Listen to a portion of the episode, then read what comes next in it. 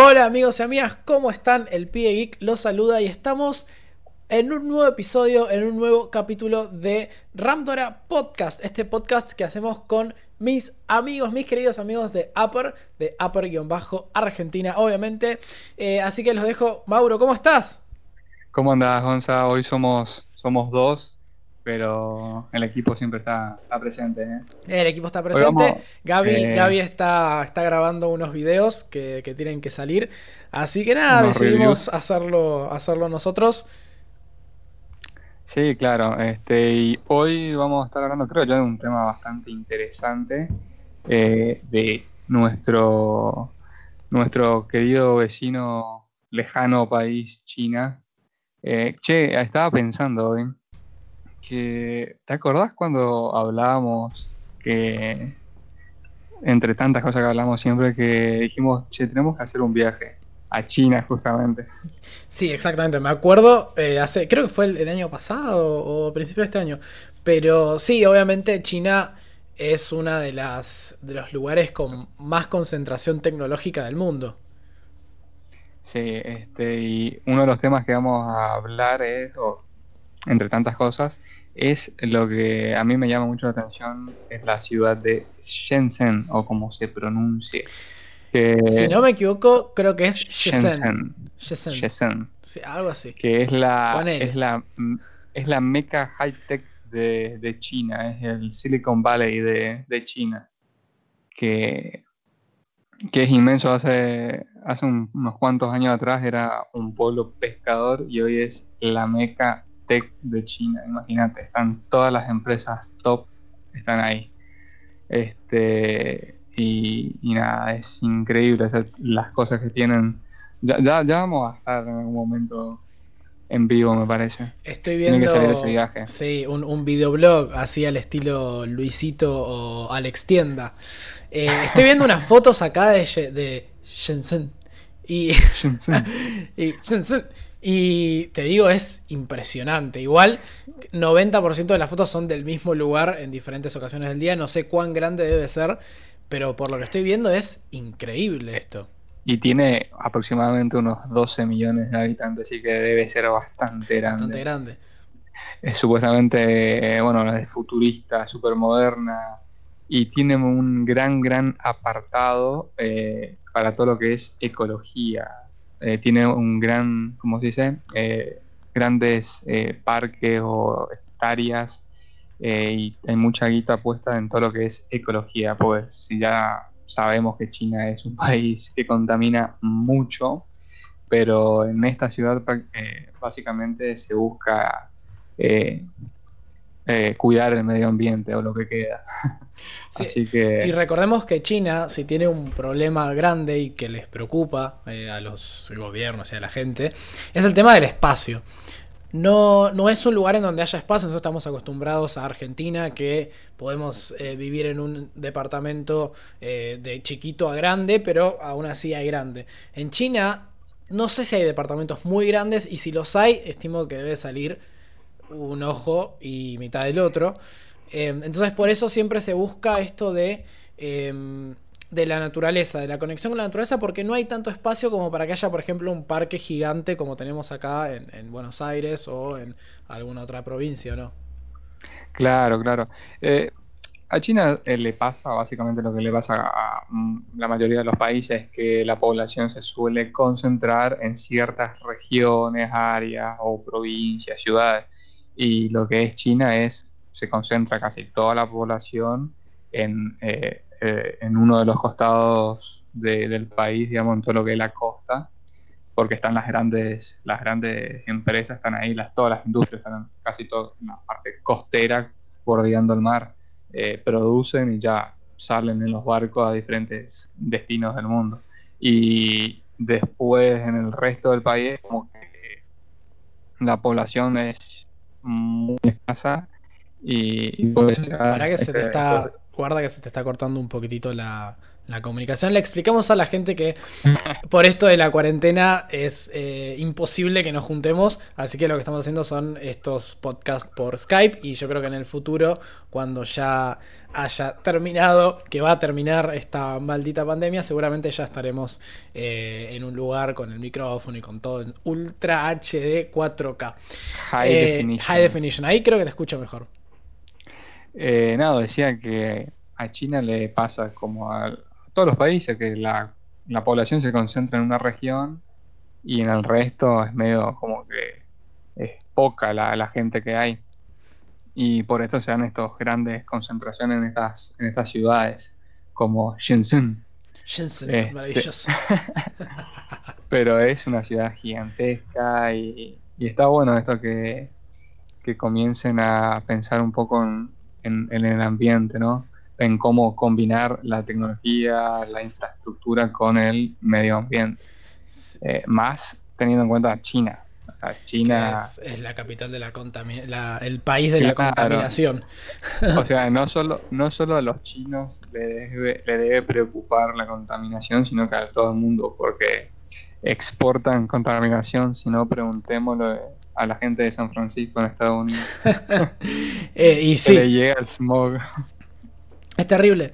También, a ver, si estás en Spotify y estás escuchando este podcast en Spotify, minimizale un toque que te siga escuchando de atrás y busca en Google una foto de Shenzhen.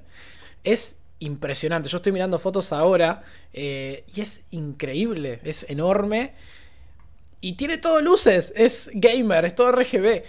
Es RGB. To- todos los edificios, acá estoy viendo la foto que si buscas la primera foto es esa, eh, son todos edificios con luces de colores. Es una locura, es un boliche, es un boliche de ciudad. Sí, te juro. Es, es, es la ciudad gamer que todos quieren conocer. Imagino igual que a la noche, si tenés la lucecita prendida, una noche te la bancalla después, te debe molestar un poquito, ¿no? La, A menos que la tengas factura blackout. de luz. sí, la factura de luz. Em, No, pero es increíble lo que es la ciudad.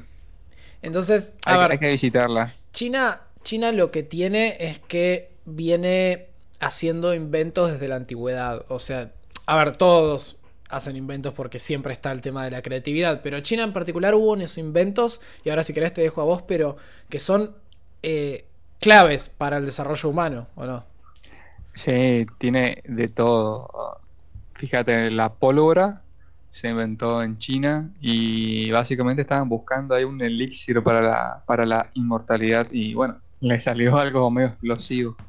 Un elixir Eh, Es, es muy chistoso lo que buscaban y lo que obtuvieron. Después el papel, la brújula, el paraguas, algo que casi nadie utiliza, el alcohol, por ejemplo.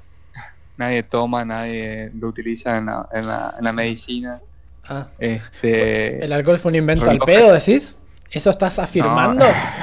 no, para nada. Uno de los grandes inventos de la humanidad. ¿Cómo Eh, mejorar todos tus problemas? Diría el Homero. China. El problema es la solución para. No, ¿cómo es? Eh, ah, no me acuerdo, lo decía Homero. Ah, sí. otro, otro gran invento, el reloj. Todos deben pensar por ahí que debe ser, no sé, los suizos, ¿viste? Que siempre los relojes, los mejores son los suizos. Bueno, no. El reloj mecánico lo inventaron los chinos. Este, la porcelana, el hierro, hasta los detectores de terremoto y el papel moneda. Mierda. Para, acá producción me dice por, eh, por los auriculares, por la cucaracha, que es por el alcohol, la causa y la solución de todos los problemas de la vida. Ahí, así decía Homero. Ahí está, sí, Ahí era, está. exactamente. qué, gran, qué grande el productor atrás, ahí chequeando la ¿Viste? Ahí información. tenemos un productor estrella. ¿viste? Increíble, se pone la camiseta. Em, así que em, el papel moneda, bueno, bien. Bien. Entonces, Sí. a ver, esto nos deja un. Que, con esto queríamos hacer la introducción y decirles que básicamente es un país que hace inventos 24-7, digamos. Tal Em, cual. Sí. Entonces, Y- y- eh, sí. Y, y por eso, o sea, es un país que por ahí viste que uno, no sé, hace unos 10 años atrás por ahí decía, siempre eran los productos chinos, era una porquería. Hay que decirlo, o sea, decías algo chino, uh, no, eso se derrota. Ojo, pero eso era Pero eso era antes. Pero yo creo. Y... Puede ser que sea antes, pero era también lo que nos llegaba acá a nuestro país. Y con eso decíamos, eran truchos. Eh, capaz era como un remanente. Pero lo, lo, dijo en su momento Steve Jobs, que una vuelta me acuerdo que le habían preguntado por qué Apple no estaba en Estados Unidos, digamos. O sea, el que no sabe, los productos de Apple se ensamblan en Estados Unidos, no se fabrican en Estados Unidos. Es algo como en Argentina, todo se ensambla, nada se fabrica. Y le habían dicho, él había dicho que por cada un ingeniero que él podía conseguir en Estados Unidos, en China conseguía 20, 30. Y básicamente es así.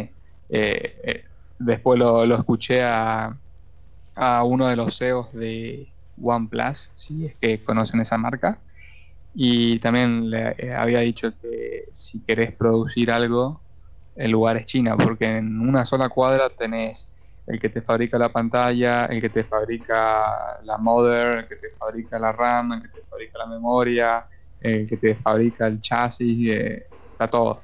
No tenés que, caminar mucho, está todo en un solo lugar. Es una locura. Eh, estamos muy lejos. Y estamos a otro, otro nivel que ellos están. claro. Es complicado. Em, hay algo que, como todo el mundo sabe, como todo el mundo se puede imaginar, em, cuando estás en una ciudad que tiene mucha gente o mucha densidad, densidad poblacional, poblacional, que es ahí para que arranca, arranca o no arranca, eh, que tiene mucho de esto, ¿cómo será el transporte en China?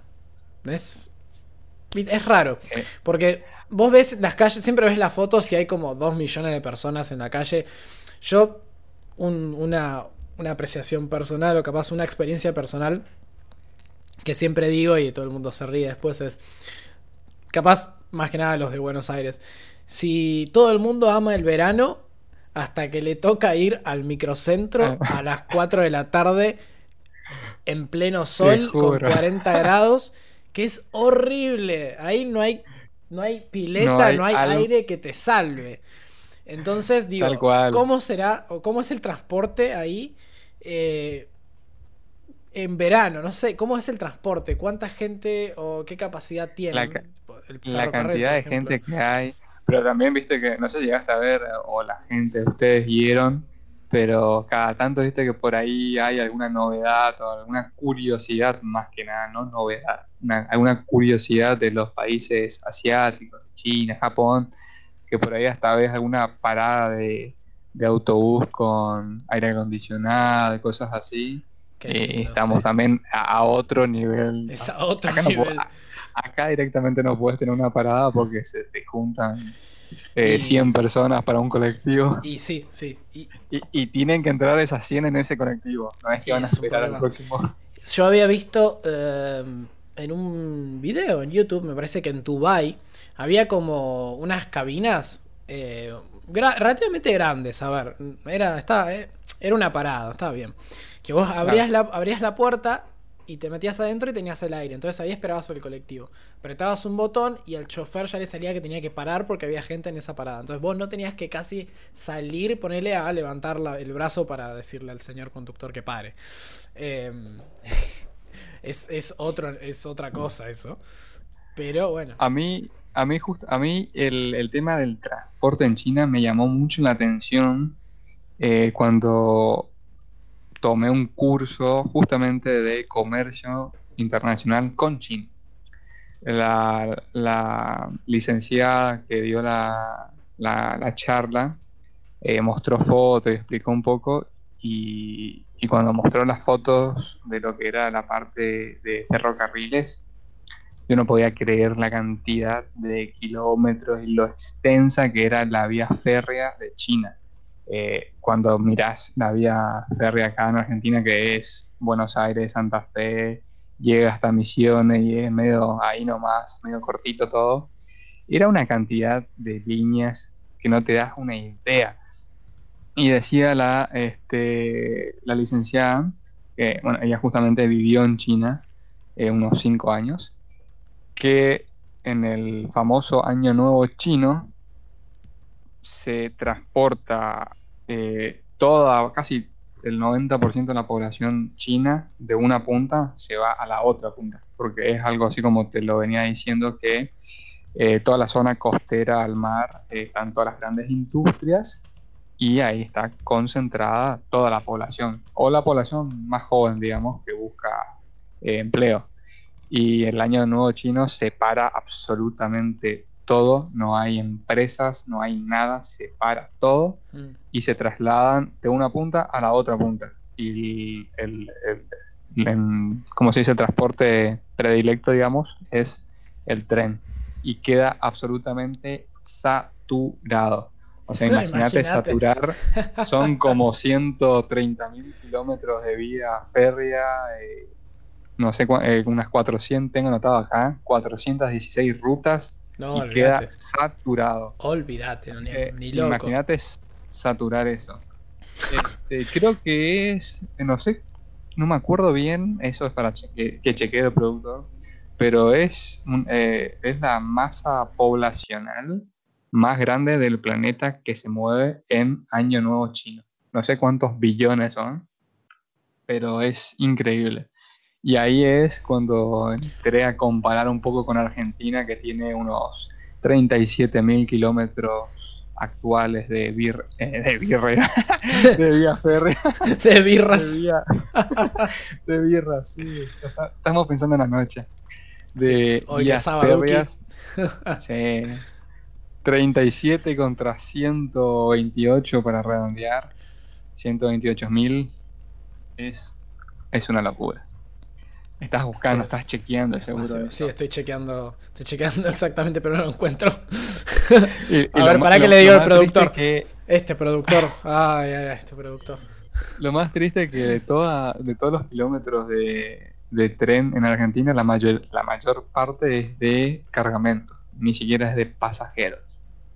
Eh, sí, sí, exactamente. Lo, a ver, acá hay mucho, pero muchísimo de transporte férreo, pero es más que nada de, cargamento, sí.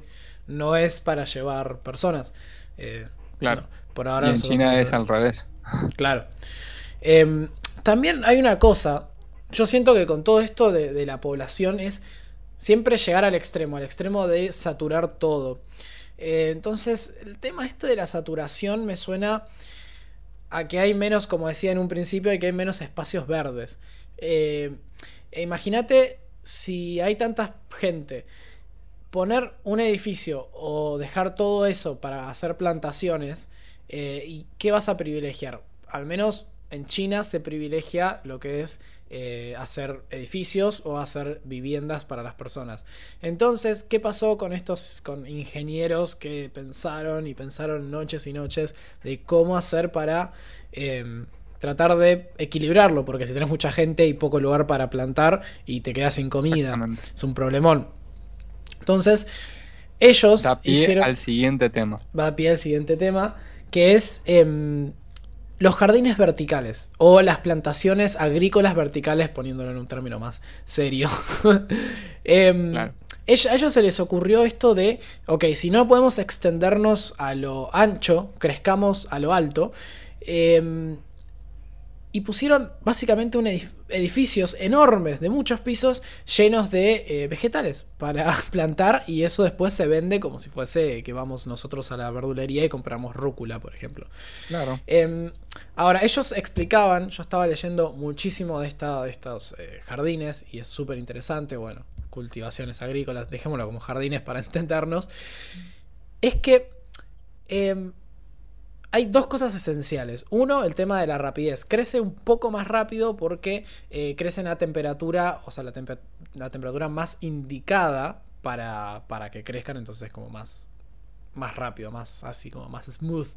Eh, y segundo es que no necesitan los pesticidas que necesitan eh, las que están ahí en, los campos. Entonces, es una ventaja al tiempo que es una desventaja porque es raro que crezca medio como de laboratorio, al menos ahora en estos tiempos, em, no necesitas bueno, eh, Es, es, como que de laboratorio entre comillas, porque si vamos al caso, eh, casi no sé qué gran porcentaje de los alimentos está modificado genéticamente, ¿no? Bueno, sí, el gen. Pero, pero igual, eh, yo bueno, sé que, que leíste, pero yo creo que todo lo que sean plantaciones en edificios también podés combinar, o sea, no solamente podés hacer eh, jardines verticales, sino que también podrías combinar con viviendas, porque viste que se utiliza hace, hace varios años este, todo, todo lo que es eh, vegetación en los edificios para mermar el calor interno,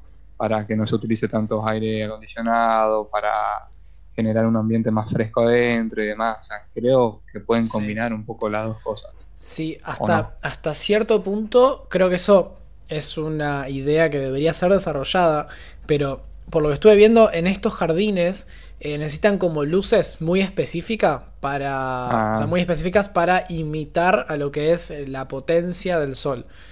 Eh, entonces yo creo que son lugares Em, no creo, digamos. Eh, son lugares muy calurosos, sí, y es, complicado. Eh, yo creo que sí se deberían usar en los edificios, en los edificios que hay más plantación, o sea, más plantas, eh, tiende a ser más fresco y tiende a estar como mucho más... sí, tiene, tiene otro ambiente, pero en este caso, bueno, sería muy caluroso. Yo creo que sería muy caluroso porque imagínate, tienen que imitar el sol que le pegue de frente y el calor que debe hacer ahí adentro sí, te, cuento. Pero eh, yo siempre pensaba, o sea, me puse a pensar muchas veces en todo lo que es Asia, China, Japón. Siempre uno ve que tienen problemas eh, en cuanto al terreno, ¿no? Eh, las hectáreas, porque la ciudad ocupa mucho espacio, pero a su vez es como que tienen grandes y extensas áreas de bosques, de selva, pero como que está todo protegido, yo no entiendo muy bien, es como que las grandes ciudades están sumamente pobladas y después si te vas un poco eh, a los extremos es como que hay mucha selva o hay muchos bosques, hay más naturaleza, pero hay, no hay presencia humana básicamente. Creo que por eso siempre es el problema este de eh, la infraestructura porque no dan abastos, porque los jóvenes supongo quieren ir a las ciudades para buscar trabajo y en los lugares aledaños no hay laburo o hay poco porque las grandes industrias están siempre en la misma zona. Eh, me parece que es un problema que se da en muchos países o no sé qué opinas vos. Es un problema de planeación, 100% de planeación. Claro, porque, básicamente están las, las grandes empresas están en un sector y son las que más producen, las que más generan trabajo y si querés laburar tenés que ir a esos lugares, básicamente. Que la... se da la, sobrepoblación. Y sí, sí, sí. Es, para mí siempre eso es un problema de, de, planeación y de que capaz no está bien distribuido el tema de, las zonas en donde la gente vive. Está como... y bueno, capaz que ahora que a China se le dio también por exportar este, como se dice, eh, vía pandemia, microbio y demás, este, capaz que con el teletrabajo se empieza, a mermar la, población en ciertas ciudades. Capaz, capaz. capaz yo creo que, haya, un giro acá. a partir de ahora haya un giro en, lo que es la forma de trabajar, me parece. Yo creo que las eh, estas instancias de de trabajo la nueva forma de trabajar ahora en estos últimos cuatro meses van a ser un cambio importante en la industria. Que yo, no te voy a mentir, no lo veo como positivo, pero creo que va a ser un cambio bastante radical. Eh, pero aún así, mi, posición es que no es del todo justo y positivo. Eh, no, no lo es. Es una mentira el, home office, ¿no? Te, banco por la pandemia porque es una cosa sanitaria, pero ya cuando termina la pandemia creo que no se debería seguir utilizando porque en realidad es una cuestión de que vos pones tu computadora, vos pones tu luz, pones tu internet, pones tu cosa. Y ese porcentaje no está cubierto o eh, no creo que nadie lo pague a menos que se reglamente o haya una reglamentación. Entonces, sinceramente creo que es un problema que hay que ver y hay que analizarlo eh, para los, los remerentes de la post-pandemia. En ese caso van a haber sobrepoblación en los, en los Starbucks, en las cafeterías, en los restaurantes, ocupando todo el claro. Y aparte, digamos, cuando la gente está mucho en su casa, el wifi no es de tanta calidad. Digamos, si, hay 10 personas, acá se te cae todo, al menos en mi casa. Entonces. No, claro. Y es un problema. Es un problema, Em, otro tema. Vamos a otro tema. Teníamos? Parecido, pero. Hay, algo que acá probablemente. No sé, yo creo que ni, en, Estados Unidos hay. Em, que son estos lugares ultra mega tecnológicos que no necesitan humanos. Sé que acá en Buenos Aires hay un restaurante que es 100% manejado por eh, máquinas, no sé si decirle máquinas, robots, eh, que es automatizado, más que nada es el término correcto. Pero en China llegaron a tal punto que hay un hotel que es totalmente manejado por robots y por la inteligencia artificial. O sea... Antes, de, antes de seguir, me parece que cuando se reanude todo esto, vamos a tener que hacer un video en ese... Yo no lo sabía me acabas de dar ese dato, así que quiero conocer ese, ese lugar en Buenos Aires. Sí, incluso después te pasó, hay mucha gente que fue, eh, muchos eh, youtubers, pero no hay un video como, como me gustaría hacerlo a mí. Entonces, eh, creo que es una buena oportunidad. vamos a hacerlo, vamos a hacerlo. Vamos a hacerlo. esto da pie a que se suscriban a nuestros canales, Pibe Geek en YouTube, Upper en YouTube y Randora en YouTube también. Así que Ahora sí seguimos con el hotel robótico. Estamos en todos lados, quiero que lo sepan. Somos como. Sí. Como es como. Como God. Sí. o como, ¿Cómo era el, de 2001 decían el espacio? Eh, no me acuerdo el nombre ahora. ¿Hank? No. Hal, ahí está. Ah, sí. Hal. Sí. Qué lindo, qué lindo Hal. Bueno, Hal es la, la Google Home, la Google Assistant, que bueno, llevan los Google Home. Eh, qué lindo. Bueno, en tema, sí, en tema de, de los hoteles. Imagínate entrar a un hotel y que básicamente no te vas a jalar con nadie. Simplemente vas, tiqueas lo que vos querés, pones la tarjeta, porque obviamente tenés que poner la tarjeta. Claro. Y ni siquiera tenés llave a ese punto de desarrollo. Vos con la carita, con la caripela, pones adelante del. ¿Cómo es? De, de la máquina antes de entrar a tu habitación. Y si sos vos, te abre. Si no sos vos, te dice, volver a tu casa. yo, yo, no, o sea, yo no logro imaginarme eh, el nivel que debe tener esto y la programación atrás, porque, a ver, eh, con vos fuimos al, ¿cómo es? A McDonald's a, comer algo, quisimos probar la parte tipo inteligente ahí y a mí me rebotaba todo.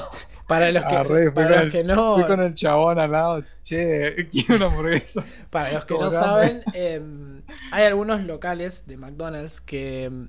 Este, no, eh, hace como dos, tres años añadieron pantallas inteligentes. En esos McDonald's, que son como más smart, entre comillas, achicaron la parte de los que. de, la gente que estaba la, tomando el pedido. Y ahora hay máquinas. Entonces vos vas, tiqueas lo que querés, pones la tarjeta o, pones los billetes y vas y, eh, recibís tu orden. Sí. Pero la realidad es que no, no, no es el 100% de las veces que podés tener una experiencia fluida. Hay veces que te rebota, hay veces que no toma el pedido. Bueno, es raro, no, sé, no está tan bien, pero dentro de todo es una. No, no fue la, mejor, no fue, para los mal pensados, no fue eh, la mejor primera vez. Claro, no fue la mejor fue, Se fue y ya, me rebotó todo. ¿Sabes qué? Chabón, dame una hamburguesa y una coca. Es que antes de, la, de esta maldita pandemia iba bastante, ¿no? A ese a, esos McDonald's que tengo uno por acá cerca. Em, y cada, cada dos por tres tengo que ir a pedirle al pibe porque en la máquina no, o no toma el, código. Es medio, no sé si está tan bien. Medio engorroso. Medio engorroso. Así que imagínate el nivel de preparación, programación que tienen estos hoteles que vos solamente tengas que entrar, eh, poner tu carita, tu tarjeta y te vas a tu cuarto. Señor hotel, tráigame una coca y le traía un un ron, cualquier cosa. Fanta. Fanta. Em, no, la cosa también es que incluso la. Eh, ¿Cómo es? El servicio de la habitación ya es con un robot. No es con un humano que viene y te, te toca la puerta. Claro. Creo que eso en el micrófono habrá sonado tan feo. Pido disculpas al que esté. Porque cuando es un sonido fuerte se escucha mucho en el micrófono. Em, pero sí, ya no necesitas. Eh, incluso en el servicio de de, atención o servicio, ¿cómo es? De hospitalidad, puede ser. Claro. Eh, este, Y yo creo que va a ir todo medio por ese camino, así, porque justo mientras estabas hablando me, me estaba acordando de las tiendas, los mercados de Amazon. No sé si la gente lo conoce o no, pero hay ciertos mercados de Amazon en ciertos lugares de Estados Unidos y no sé si también de Europa que no hay cajeros, eh, simplemente las personas entran, agarran los productos que quieran, eh, lo pagan y se van. Y no, si están los mal pensados de que están queriendo robarse algo, haciéndose los graciosos, le van a agarrar. Ya pasó con un vaguito, no sé si era español o de dónde era, que se afanó una PlayStation 4 y, y la agarraron, la, la policía lo agarró y adentro. Sí, esos productos que están. La tienda que decís vos de Amazon se llama Amazon Go, si no me equivoco. Puede ser, si bien, Sí, se llama Amazon Go, está en Estados Unidos. Si bien ellos eh, apelan a la buena conducta de la gente, obviamente uno no puede depender de eso al 100%, entonces cada producto tiene un código eh, y ese código es muy estricto. O sea, si no está en la tienda es porque hubo un problema y tenés cámaras por todos lados, pero por todos lados. Y, hablando de todo esto, pienso en otro debate que, que se genera, pero no sé si eh, las personas que inician estos debates son eh, las personas, por así decir, correctas, eh, porque por ahí son de generaciones pasadas pero siempre cuando hay estas, estos nuevos lugares ¿no? que son automatizados, se genera él, pero esto quita trabajo a las personas. Hay un, no, no es así. Hay un capítulo de. Siempre he jugado con un amigo. Hay un capítulo de em, South Park. No sé si lo viste la serie. Sí, claro. Que dice: ¡Nos quitan trabajo! Increíble increíble ese capítulo. Son parte de las mejores series que hay, sin dudas. Es una de las mejores, sin dudas. El que no vio South Park, por favor, vayan a verlo. y, jueguen también, porque hay dos juegos. Si no te gusta el humor negro, claramente no. Trata de alejarte. Pero. es muy eh, negro, muy negro. Es humor pesado, pero. Es un poco. Es, un poco.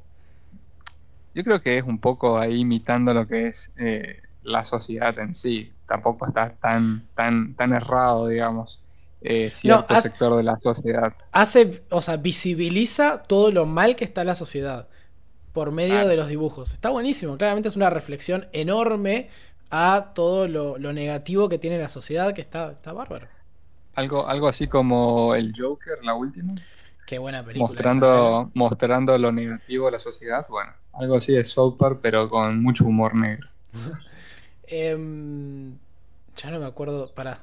Estamos en la parte del hotel robótico. el hotel robótico, que nos llevó a hablar del desempleo que no va a generar. Simplemente va a generar nuevos tipos de eh, trabajo y nuevos tipos eh, de especializaciones. A mí una vez una profesora eh, de economía en la facultad me dijo, en la universidad, me dijo, siempre que se pierde un tipo de trabajo, se genera otro. Me puso el ejemplo del ascensorista. Antes había gente que estaba en el ascensor y era lo, único, lo único que tenía que hacer era apretar un botón e ir a otro piso. Que ahora lo hace una máquina. Básicamente, eh, te subís y apretás el 5 o el 6 y vas al 6. En ese momento se perdió ese empleo, pero ¿Cuál, ¿Cuál, vino? El de los que arreglan ese tipo de máquinas de los ascensores, porque esas máquinas no, son infalibles, pueden fallar y tienen que tener un control cada tanto. Entonces, ah, hubo un empleo nuevo que se creó. Ahora está también el debate de, ok, pero esas personas que ya no, son ascensor, que eran ascensoristas y ya no lo son más porque no existen, hay que capacitarlas para que sean, eh, si quieren, obviamente, eh, para que sean, ¿cómo se llama? personas que arreglan o técnicos en eh, ascensor, no sé cómo es, reparación de ascensores. Claro. Entonces ahí está el debate. Sí. No, sé, no, claro que es así. O sea, eh, con cada pérdida de, eh, de, tipo de empleo se genera uno nuevo, ¿no? Porque, claro, por ahí perder, no, no sé, como decís vos, no se necesita más una persona para un este trabajo específico, pero sí alguien que eh, controle o mejore la calidad en la programación de ese nuevo funcionamiento de las máquinas o, cosas así. Así que siempre se genera algo nuevo. Una, mm, una solución probable que puso... Ahora vamos, nosotros estamos hablando con hechos, no tanto con opiniones, a ver, porque después nos van a putear de una manera astronómica. Em, una de las soluciones que propuso Bill Gates. Bill Gates es el creador de Windows. Básicamente cuando prendas tu computadora, probablemente Bill Gates haya dicho yo hice eso. Eh, obviamente si es, Mac no, pero bueno, más o menos. Em, tiene una marca de agua. Tiene marca de agua. Eh, Bill Gates Windows, decía. Básicamente lo que, lo que dice es, cobrémosle un impuesto a esos robots que trabajan eh, para hacer un fondo común y entregárselo a las personas que ya no van a tener ese empleo porque los van a, eh, digamos, los van a reemplazar por robots. Eso es lo que dice Bill Gates. Sí, muy buena idea. Eh, Pero yo creo que con el hotel robótico, con Amazon, con sus tiendas de supermercado, creo que de a poco todo va por ese camino. A ver, usualmente este, son Van a tardar muchos años. Claramente, no, va a pasar del día a la mañana que se reemplaza todo, menos en Latinoamérica, claramente. Mm. Eh, pero creo que de a poquito se va a ir viendo y la gente va a ir entrando en ritmo, me parece. Sí, lo que. Mm, a ver, e, estos hoteles, esto de Amazon Go y demás, son eh, muestras, son eh, un hotel que se hace se entiende, ¿no? Es como para mostrar y demostrar el futuro que puede llegar a ser y la tecnología que se está desarrollando. No son perfectos, tienen fallas. Amazon Go no es perfecto, hay gente que se ha robado cosas, em, pero cosas pequeñas. Entonces, son pruebas que se hacen y que las empresas destinan cierta cantidad de dinero para, ok, ¿cómo podemos hacer el futuro que sea más ecológico, claro, más ecológico, pero también más rentable, porque no se olviden que son empresas y lo que necesitan las empresas es generar ingresos, no, no son no son fondos de bien, eh, ¿se entiende? Entonces, eh, lo que buscan las empresas es reducir el, gasto para incrementar las ganancias. Eso es la, la Usted que sabe mucho de empresas, señor eh, Mauro. Señor Mauro. Sí, este, acá el pibe es la parte creativa, yo soy la parte de, finanzas, yo soy la parte de finanzas de, todo esto que es eh, Randora. Eh, Randora TV. Em, bueno, entonces sí, yo que, Ahora, no, no, ¿qué ibas a decir? ¿Qué ibas a decir? No, digo que son... No, era lo, lo último que nada, que son prototipos, que no hay que preocuparse en esta instancia por, uy, eh, ya mañana me va a reemplazar un robot, estamos yo creo que un par de años lejos. pero sí que hay que empezar a entender que no creo que todos los puestos sean para siempre. Obviamente es algo de las sociedades que van mutando los puestos. Sí, van mutando. Pero siempre fue así, así que hasta el día de hoy sobrevivimos, mm, así que no, no va a cambiar eso. Por cada pérdida de empleo se genera algo nuevo, eso es indiscutible. Y con el hotel robótico, ¿a qué pasamos? El hotel robótico. Pues, a ver, eh, yo tengo dos temas acá que son las escuelas médicas, las escuelas eh, o los jardines con, con médicos, inteligencia artificial o las ferias. Yo creo que por el tiempo llevamos casi 40 minutos. Yo pasaría directamente a las ferias y vamos a dejar al oyente eh, con ahí con una cosita con ganas para el próximo capítulo porque tenemos muchos más temas de China, así que creo que está para hacer una segunda parte. No sé qué pensás.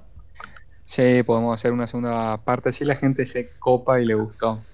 Eh, para el que no sabe, en China hay muchas, pero muchas ferias de todo tipo, de todo rubro, eh, durante todo el año.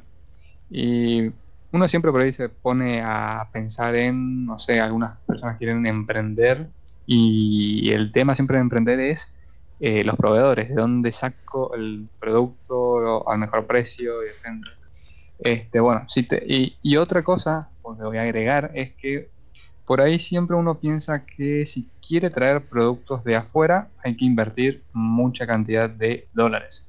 Y no es así. Y durante todo el año en China hay ferias de todo rubro. Y lo único que tenés que hacer es eh, pegarte una vuelta por esas ferias.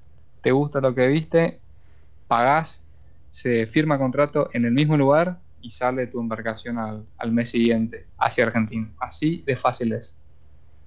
Y una de las tantas ferias que eh, hay es la CHTF, que es la Feria de Alta Tecnología de China, que es un poco entre tecnología y comercio y se realiza desde el 99. Y ahí todas las empresas, los grandes gigantes de China como Huawei, Xiaomi y muchas más, presentan sus novedades, la gente va, eh, sea prensa o sean personas, eh, digamos, normales, ¿no? Este, empresarios y público en general van a ver las novedades y ahí se hacen los negocios, en las mismas ferias. No sé si sabía alguno de esos datos. Eh, no, no, sabía del, del CHTF, del China High Tech Fair, pero... Pronunciation, papá. Em, Open English. OpenEnglish.com. Em, pero sí, sí, sabía que en China está esta onda de, las ferias. Bueno, obviamente como es la de, todo el mundo. En Buenos Aires también. En Buenos Aires también hay, em, no me acuerdo bien el nombre, pero hay muchas, hay varias ferias que, obviamente lo traen todo de China. No, no, se crean que, se fabrican muchas cosas acá en Argentina. A ver, sí, son, son muestras. Eh, me acuerdo que había ido a el CSK, después había otra en... Bueno, ahí donde... No me acuerdo el nombre. Ahí, bueno, por... Bueno, no importa. Yo soy muy olvidadizo para los lugares y las calles, así que no confíen en mí. Si me preguntan, si me ven por la calle y me preguntan en dónde está tal calle, no lo hagan. No, lo hagan. soy, exactamente igual. Si me preguntas dónde estamos, no sé. ¿Dónde quiero ir? No sé. Pero te puedo decir eh, está enfrente de eh, tal McDonald's, Exactamente. de tal lugar. Ahora, ¿sabes cuál es el problema? Por negocio, no por calle. ¿Sabes cuál es el problema de eso? Que si un, de un día para el otro cierra ese negocio, ya está, olvídate. en la, en la cagada, en, la eh, en, la B. Tenés que, tenés que buscar en Google Maps y tardás 10 horas. Eh, pero sí, son, son ferias de alta tecnología que ahí, bueno, de ahí es las fotos que ves que saca sacan los medios que está el robotito bailando y está el perrito que salta, esas cosas. Que hay absolutamente todo, de todos los rubros. Obviamente, probar, los medios, claro, los medios generalistas lo que hacen es buscar como las cosas más eh, wow. o, las marcas, o las marcas más eh, marketineras muestran sus productos. Pero también, hay marcas que son no tan conocidas y que no son tecnologías tan wow, pero sí son avances para hacer otro tipo de tecnologías o son materia prima para producto final. Entonces, eh, ahí está el tema. Eh, cualquier persona va que es dueño de Huawei, no creo que pase, pero bueno, te doy un ejemplo, y contacta con otro y otro y otro, y así se hace como un gran networking. Ojo, ojo que están, están eh, físicamente están las empresas, desde Huawei hasta no sé, Xiaomi, de ahí todo para abajo el, escalón pero es, este, es justamente en ese curso que había hecho, me comentaba la licenciada que es así, es una feria, hay, este, ¿cómo se dice? Están de diferentes eh, marcas con diferentes productos y vos, que sos eh, empresario, querés invertir, tenés que ir, obviamente, no, no se va, las personas no van a pasear, sino que si vos te dedicas a tal rubro, vendes tal cosa o comercializas tal cosa, vas con la mente en eso.